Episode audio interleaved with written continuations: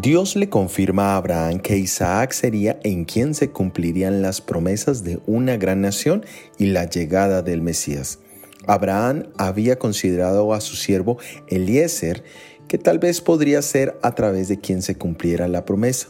También pensó lo mismo de Ismael, pero el Señor le aclaró que sería Isaac el hijo de la promesa.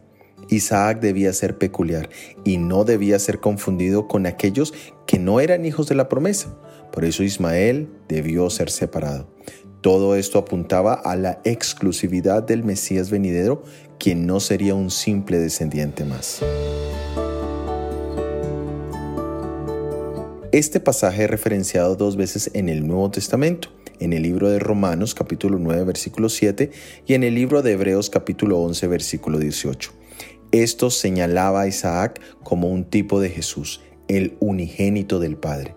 Aunque Ismael e Isaac eran hijos de Abraham, las promesas fueron dadas a Isaac. No quiere decir que Ismael y sus descendientes quedaran fuera de alcanzar la salvación, sino que simplemente los descendientes de Isaac serían los misioneros del Evangelio de Dios. De la misma manera Jesús es único y especial.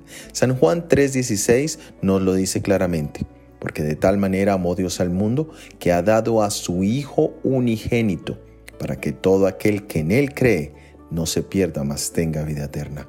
Dios se dio a sí mismo en la persona de su Hijo Jesucristo. Por eso es que Jesús no debe ser confundido con otro ser humano o tal vez con un ángel especial.